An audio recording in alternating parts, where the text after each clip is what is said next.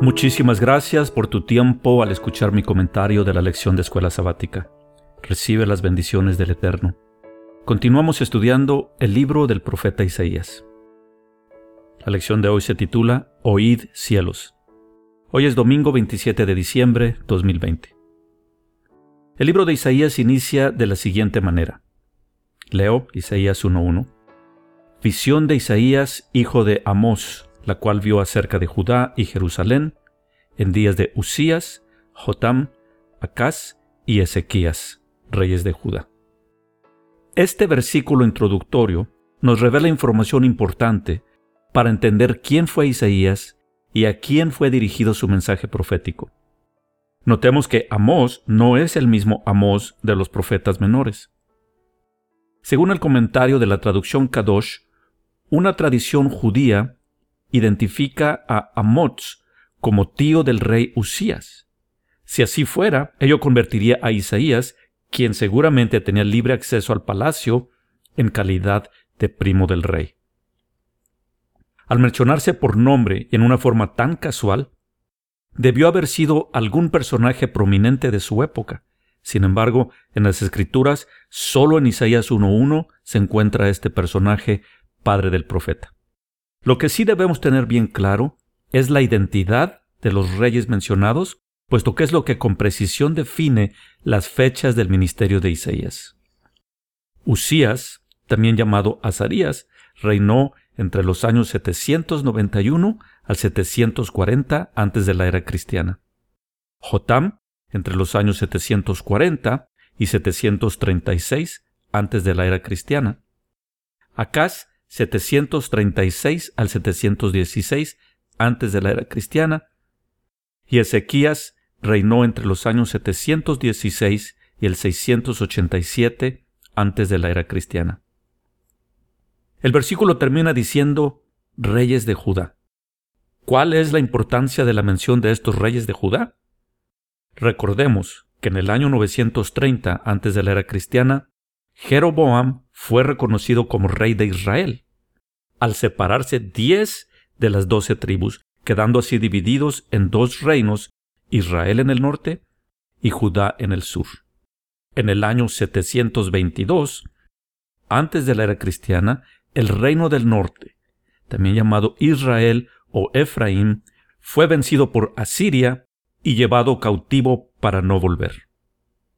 Desde la separación en el 930 a su cautiverio en el 722, fueron 208 años de rebeldía y decadencia.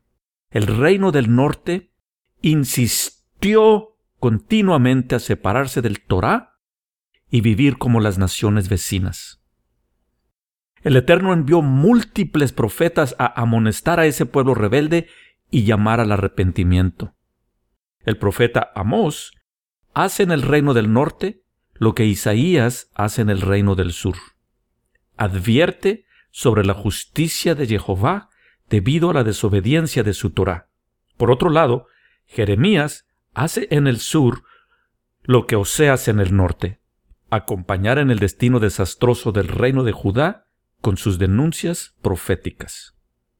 Si ponemos atención, el año 722 está en el periodo del ministerio de Isaías, es decir, que a Isaías le tocó vivir la derrota del reino de Israel, del norte, por los sanguinarios asirios. La historia estaba por repetirse. Su mensaje era de urgencia.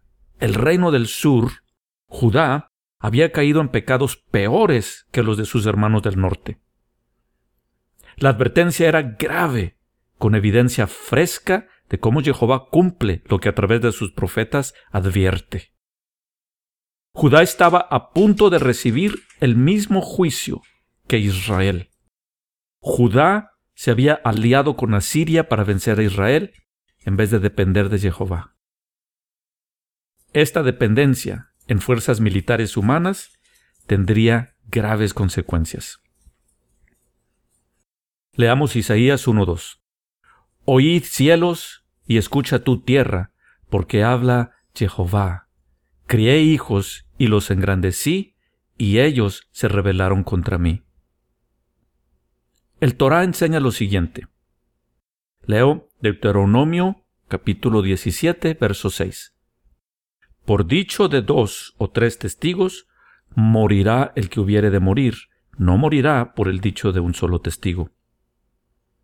Dios menciona dos testigos, pero no pueden ser testigos humanos, al igual que en Deuteronomio 30, 19. Leo. A los cielos y a la tierra llamo por testigos hoy contra vosotros, que os he puesto delante la vida y la muerte, la bendición y la maldición. Escoge pues la vida para que vivas tú y tu descendencia. Y luego está Isaías 1, versículo 3. El buey conoce a su dueño y el asno el pesebre de su señor. Israel no entiende. Mi pueblo no tiene conocimiento. Para entender lo que Isaías declara, hay que recordar lo que definitivamente aclara nuestra identidad. Antes de morir Jacob, otorgó la primogenitura a su hijo José y le dio doble bendición. Génesis 48. Además adoptó a Efraín y Manasés como hijos propios. Génesis 48.5. Y dio la bendición mayor al hijo menor Efraín. Es precisamente de Efraín de donde surge Jeroboam, el primer rey del reino del norte. Por esta razón, al reino del norte se le conocía como Efraín, además de Israel. El profeta Oseas nos declara cómo Jehová da carta de divorcio al reino del norte tras tantas infidelidades. Los asirios se llevaron cautivos a los israelitas del norte para nunca regresarlos. De esta manera, la simiente de Abraham se dispersó por todas las naciones. Cuando reconocemos a Jesús como nuestro Salvador, dejamos de ser gentiles. Debemos dejar de ser gentiles.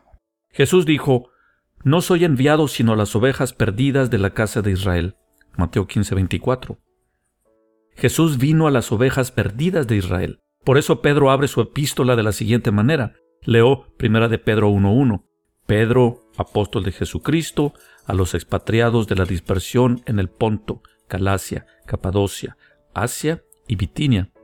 Y lo mismo hace Santiago. Leo Santiago 1.1. Santiago, siervo de Dios y del Señor Jesucristo, a las doce tribus que están en la dispersión. Salud. Volvamos a leer Isaías 1.3. El buey conoce a su dueño y el asno el pesebre de su Señor. Israel no entiende mi pueblo no tiene conocimiento.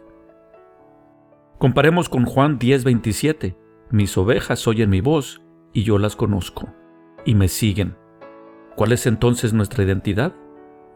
El rebaño de Jesús es Israel, incluyendo las ovejas del otro redil, las perdidas, las que están en la dispersión, como dice Santiago, las que fueron llevadas al mundo por los asirios. Tú y yo podemos ser de ese redil si escuchamos la voz de nuestro pastor, Jesús el Mesías.